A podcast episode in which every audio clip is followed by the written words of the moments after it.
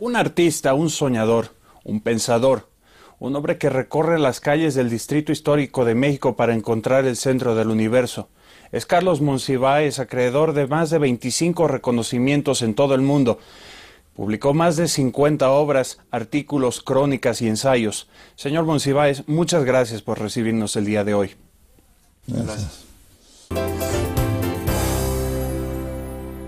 El 4 de mayo de 1938, en la Ciudad de México, nació Carlos Monsiváis Aceves, escritor y periodista que desde muy joven comenzó a adquirir experiencia en el ámbito literario. En sus inicios, este estudiante de las facultades de Economía y de Filosofía y Letras colaboró con los más importantes suplementos culturales y publicaciones de su país.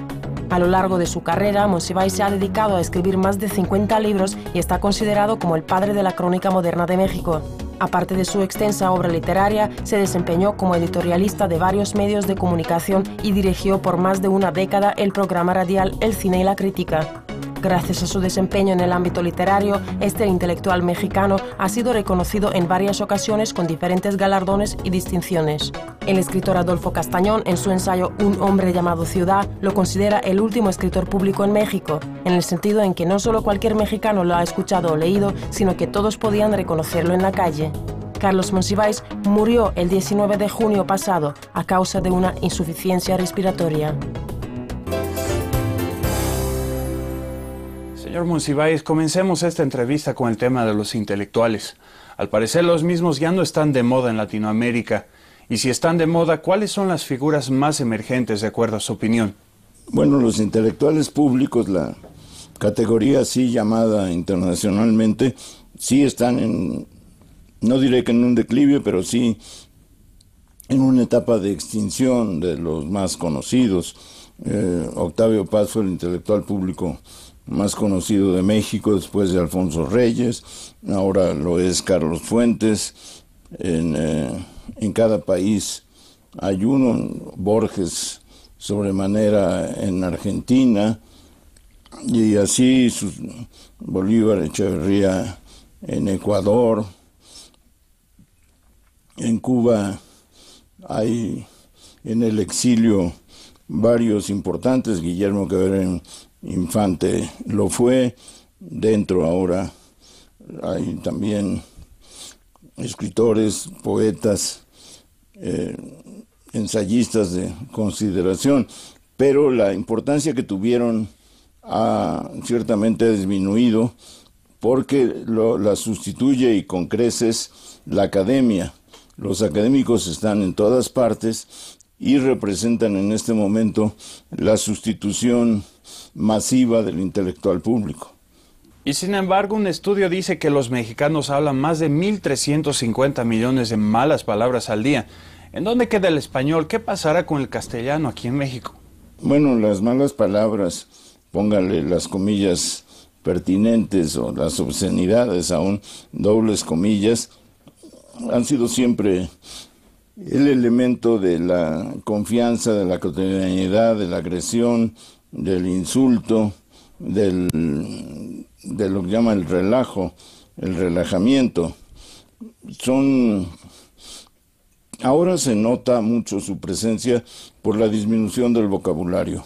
En la medida que se restringe el vocabulario, las malas palabras, vuelvo a insistir en las comillas, brotan naturalmente, a veces como muletillas verbales, a veces simplemente como el reconocimiento de, del fracaso de las opciones lexicológicas. Cuando se dice al día, no sé, 200, 300 veces carajo o chingada, ya no se está diciendo nada. Han perdido su carácter de agresividad máxima salvo que se den en un pleito, pero entonces ya el lenguaje corporal y las actitudes son el mensaje reforzado por las malas palabras. Yo creo que malas o buenas palabras, el vocabulario mínimo y máximo en el país sí está en este momento en su etapa menos abundante. En varias ocasiones se le ha escuchado decir que el realismo mágico no existe como tal. ¿Existe o no existe?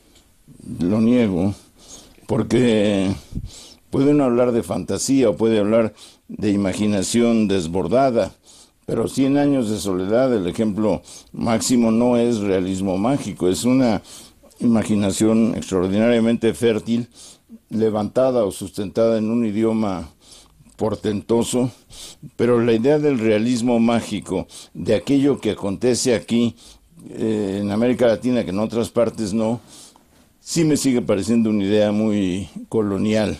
Es tanto como, como decir que aquí puede haber navíos en la selva simplemente porque todo, todo es un desbarajuste cósmico y en esa medida se pueden levitar eh, las bellas, los remedios, la bella, puede, puede pasar lo que sea, porque en el fondo no hay el asidero a la realidad que da la civilización.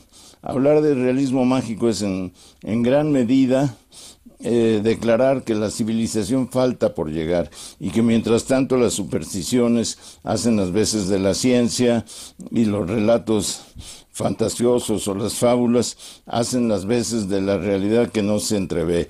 El, el momento más dramático de Cien años de soledad, cuando la sangre corre a raudales y lo inunda todo y se vuelve, se vuelve un río o un proyecto de océano no es realismo mágico, es una síntesis fabulada de las matanzas impresionantes que ha habido en toda América Latina. Al parecer también la gente no está leyendo ya. ¿Qué pasará con los medios alternativos, los blogs? ¿Inundarán lo que es la lectura? ¿La gente dejará de leer? ¿Cuáles son las consecuencias de esto? son letras e implican un nivel de redacción que por desgracia no está muy afinado. Lo muy peculiar de la mayoría de los blogs es su lucha a muerte con la sintaxis que habíamos conocido. Y yo creo que van ganando los blogs. La sintaxis a la antigua usanza no, no está en este momento muy, muy bien considerada. Yo creo que se lee menos porque la cultura visual está a tal punto avasalladora que restringe el tiempo, antes consagrado de un modo u otro a la lectura. Si uno ve el papel del cine, de la cultura fílmica, encontrará que es cada vez más importante en la vida cotidiana, en la vida social. Uno puede tener una biblioteca estacionaria, pero las bibliotecas crecen y crecen, sobre todo con el auge de la piratería. Durante el tiempo que pasó en la Ciudad de México la crisis del miedo a la influenza, toda la gente se concentraba en sus casas no a leer, sino a ver películas. Y ahora en cualquier reunión, si uno quiere levantar la conversación, lo primero que dice es qué has visto últimamente, no qué has leído. Pero en ese sentido no, no hay nada que hacer porque la lectura, aunque continúa, aunque sigue siendo parte de la educación sentimental y radical de los jóvenes, es ya solo una parte del tiempo digamos, libre. Sobre todo ahora lo que priva es eh, la, educación visual y, y la cultura visual. Seguramente usted está familiarizado con el fenómeno migratorio en Estados Unidos y cómo hay grupos que exigen que el gobierno del presidente Obama proclame una reforma inmigratoria que incluya una amnistía general para los inmigrantes indocumentados. ¿Qué opina usted sobre este tema? Sí está parcialmente detenida, aunque no como aseguran las autoridades de ambos lados. Sigue habiendo migración, pero sí mucha gente, muchos mexicanos que venían, mexicanos y mexicanas, que venían, ya no lo hacen por las dificultades de reingreso, han disminuido las remesas, se hablaba de un 18%, que es eh, una cifra letal, otros hablan de 15% o de 12%, pero de cualquier modo sí se nota en los pueblos, sí se nota en las ciudades pequeñas lo que significa eh, la restricción de las remesas. Entonces, eh, hablar de la migración es hablar de un fenómeno que ya no tiene ese ímpetu, pero que ciertamente está allí y que en este momento, dadas las condiciones internacionales, exige sus derechos, porque los derechos constitucionales de los migrantes están basados en el trabajo, en la aportación que su trabajo le da a las sociedades. Y eso eh, tiene, no diré yo que no tiene un valor legal, pero sí, tiene, sí está legalizando su, su presencia. Yo creo que la discusión que tiene que ver también con nos quitan el trabajo, toda la argumentación del caso que la discusión ahora se centra en las bases legales de las aportaciones del trabajo y eso ha hecho que se empiecen a organizar o se organicen las comunidades hispanas. Nueva York hace 10 años o 12 años tenía 100 mil migrantes mexicanos, hoy tienen cerca del millón. Todo eso habla de la incontinencia del flujo migratorio y de fenómenos nuevos que no se alcanzan a, distinguir con precisión, pero que tienen que ver con la certidumbre de que los derechos están en el trabajo.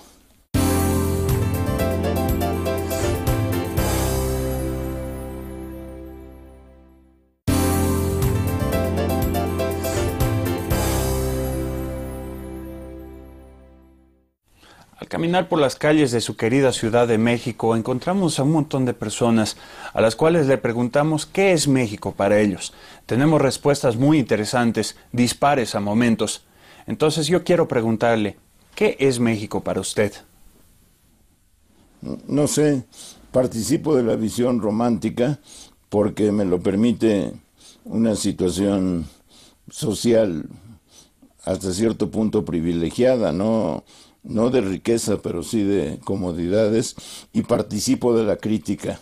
Lo que sucede es que necesariamente y con el empobrecimiento continuo y con los millones de nuevos pobres y con la sensación de que el trabajo es ya una especie de milagro o de efecto especial, la, la idea de la nación que es el cuerno de la abundancia, que todo lo provee y que está ahí al servicio de sus, hijos, se desbarató, se pulverizó y lo que queda es eh, el nacionalismo negativo. Hablar de México, hablar mal de México es un deporte y se llega a veces a malabares fantásticos. La, eh, tal México tiene tal lugar en, en educación básica.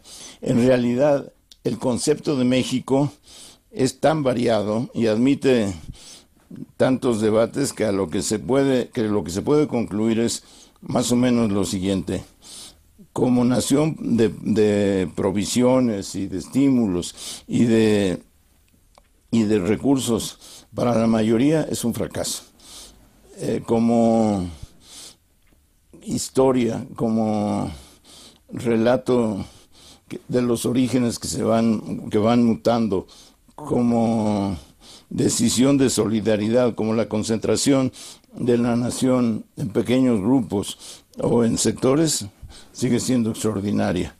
Pero no, no hay ya ninguna idea unitaria, ni la puede haber. México es demasiadas cosas y según la experiencia personal es el horror o, o es la bienaventuranza o es una mezcla. Lo cierto es que la Ciudad de México, por ejemplo, ya tocó su techo histórico y no puede ir más lejos. El, la dificultad de, del tráfico, del, de la habitación, de la contaminación, del empleo, de la violencia, todo eso crean la anticiudad. Recientemente se celebró en Cancún la reunión de presidentes y mandatarios del Grupo de Río. En ella concluyeron la intención de poder crear un organismo que sea independiente de Estados Unidos y Canadá. ¿Usted cree que se podrá lograr un bloque regional y qué obstáculos encontrará este propósito? el principal obstáculo es la decisión de los grandes empresarios de que tienen que estar absolutamente ceñidos, unidos al modelo eh, estadounidense y que no se pueden dar el lujo de participar en un bloque latinoamericano. Estos son los grandes empresarios de Argentina o de, o de Chile o, o desde luego de México. Pero yo creo que es necesario esta unión de los países latinoamericanos. Aquí un grupo muy reducido, pero muy vociferante, insiste que lo importante es la unión de México con Estados Unidos y Canadá y que lo demás es irrelevante. Me parece que es un error absoluto. Para empezar, no se trata de negar la unión con Estados Unidos. México tiene en este momento 92% de su comercio con Estados Unidos, entonces sería absurdo negarlo, pero también sería absurdo negar que la potencia de la región latinoamericana puede ser tan extraordinaria que obligue a cambios de las relaciones comerciales, de las relaciones financieras y de la política de discriminación o de, eh, avasallamiento de los Estados Unidos. Y justamente hablando de la región, tenemos a Mujica, un exguerrillero tupamaro como presidente de Uruguay, tenemos a Chávez, Evo Morales, Presidente Correa en Ecuador, ¿usted cree que hay un resurgimiento de idealismo en la región, pero a través de otra óptica quizás? ¿Cuál es su perspectiva sobre este tema y sus consecuencias para el futuro? Una de las primeras declaraciones de, Mujica fue que debíamos, debía aceptar el Uruguay, o que el Uruguay requería del liderazgo de Lula, o de Brasil más bien, y que había que ir ir graduando la idea de nacionalidad en función de bloques de la soberanía. No ya la soberanía de cada país, sino bloques de la soberanía. Y ese es un cambio muy drástico que, por ejemplo, México no ha aceptado ni se piensa que por lo pronto acepte, pero lo que se ha conformado en el, en el Cono Sur es eh, insignificativo y, y promisorio. Ya, ya no la soberanía, sino bloques de las soberanías que están en este momento necesitados por intercambio comercial, intercambio industrial y requerimientos culturales, todo, una integración que no se ha dado desdichadamente. Pero si la siguiente generación no convierte la experiencia anterior en su en su mayor etapa formativa no estamos yendo a ningún lado. Ya no van a pasar la experiencia de la cárcel, ya no se van a ir a la guerrilla, ya no van a, a ver que sus compañeros desaparecen o son asesinados en las guerras sucias, aunque en algunos lugares todavía eso prevalece. Pero lo cierto es que se trata ya no de extraer la conducta política y la visión de la nación y del mundo de las experiencias más dramáticas, sino de la gran experiencia trágica de la condición económica. Ahí se subsumen demasiados, demasiados dolores, demasiados sufrimientos que ya no son los de la minoría que intenta por un golpe de fuerza llegar al poder, sino los de la mayoría que intenta de una manera demasiado desorganizada todavía hacerse de una vida de calidad. Y entonces, ¿qué pasará con México? ¿Hay esperanza? ¿Qué pasa en el futuro con México? No tengo idea, vivimos un momento excepcionalmente duro, un gobierno al que porque al que mi nacionalismo ferviente solo puede calificar de muy ineficaz, eh, si no fuera tan nacionalista mi crítica sería mayor, eh, una clase política sumergida en los pantanos del protagonismo, de la, del analfabetismo jurídico, de la, de la corrupción y una población todavía sin poderes organizativos suficientes. Hay resistencia, hay una lucha que se intensifica todos los días en muchas partes del país, hay y hay represión. Pero sobre todo lo que se está viviendo ahora, después de tanto tránsito a la democracia, es que lo que pasó después del tránsito a la democracia es la consolidación de la impunidad, de la impunidad de los financieros, de los políticos, de los de los ecocidas.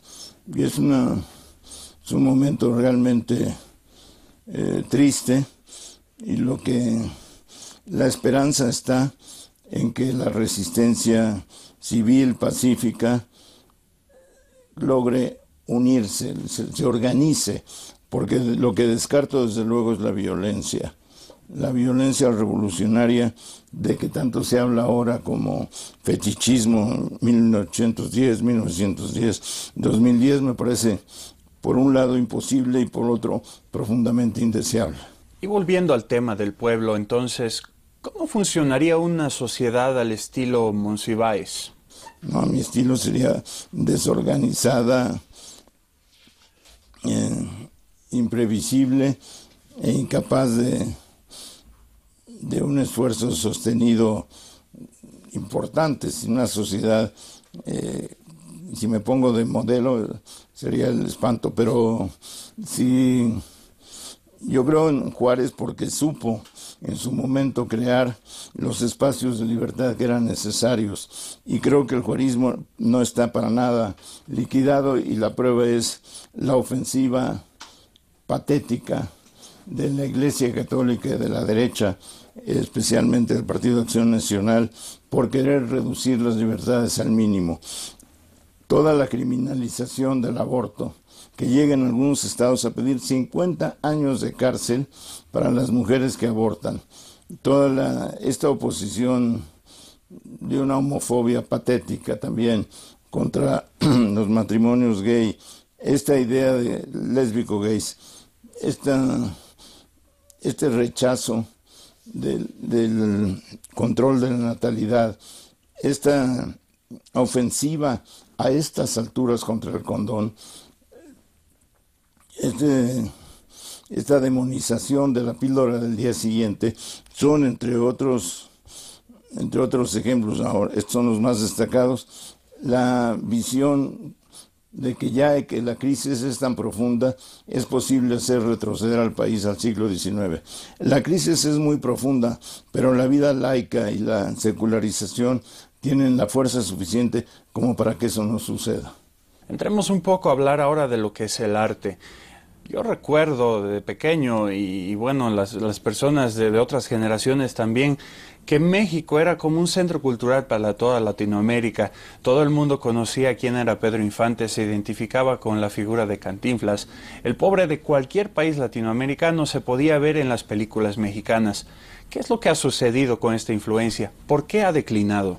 El cine mexicano ya no podía continuar en la idea de explotar la nacionalidad y de hacer de la mexicanidad una suerte de, de producto embotellado. Eso ya dio de sí, produjo cosas magníficas, produjo cosas muy, muy horrendas, pero ya no podía continuar. Lo que hay ahora es una exploración sobre todo de dos temas, la Ciudad de México y la migración.